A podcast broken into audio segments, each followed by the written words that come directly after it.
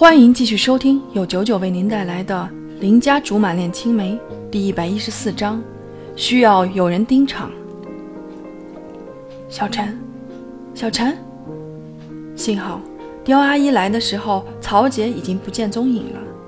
看来刁晨的部署还是很有时间观念的。刁阿姨心急火燎的，脸色比之前的刁叔叔红润不了多少。要不是有司机搀扶着，我生怕他一不留神就倒地不起了。妈，您先别着急，坐下休息休息。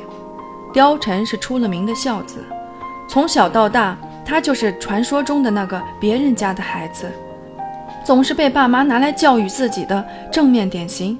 而我恰恰就是小区里的那个像别人另一个孩子中的当事人。这些年，我也看了不少。比起孝顺，我果真是比不上他。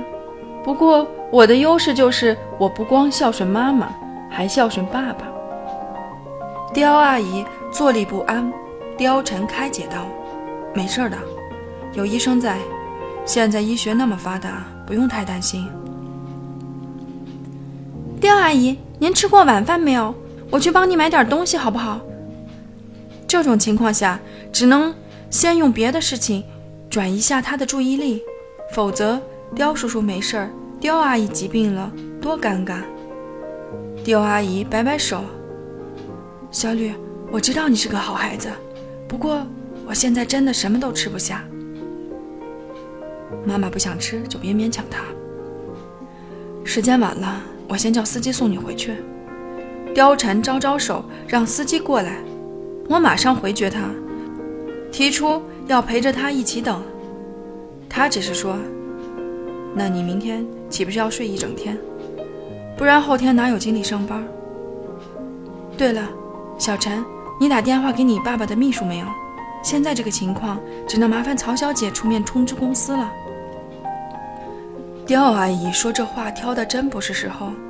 刁晨先前才跟曹杰闹得不欢而散，现在打给曹杰，不是存心玩两个人吗？不用不用，我赶忙出面调解，我来做就好。毕竟我现在也算公司的员工，我出面找曹小姐会好些。母子两个都同意了。不知道过了多久，貂蝉偷偷把我拉到角落，小声叮嘱道：“目前这段时间，公司可能会处在群龙无首的状态，很多事情可能会内部消化，所以。”我得放一个信得过的人帮老板盯着场子。我点点头，表示理解。再一看他的眼神慌了起来，指指我自己，问道：“你说的是我？”“当然，除了你，我想不到还会有谁帮我。”“不行，我只不过是个实习生，有什么资格做这种无间道的事情？再者，即便我肯做，也不一定有能力做呀。况且，我根本没有渠道。”相比之下，风贤比我合适多了。然而他好像压根不把风险考虑在内，不改初衷，变着法儿说服我。就是因为你的身份低，才不会被别人怀疑。人家不拿你当对手防着，才有可能趁虚而入，不是吗？好像是这个道理。不过心中还是有疑问：你干嘛不自己去啊？以你的身份跟脑筋，谁都不会。也不能拦着你，很多事情你说一句，可能比我说一百句都有用。那不是我的公司，他说的理所当然，风淡云轻。可那有什么关系呀？实话说，刚才刁叔叔发病之前还在跟我谈你的事情，他辛辛苦苦打下来的江山，只不过是想在自己百年之后让你不必那么劳累。说到底，全都是你的。他摇摇头。那是他的想法，不是我的。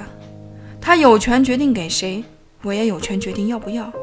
至于现在让你去盯场，只是单纯的不想让他心血白费。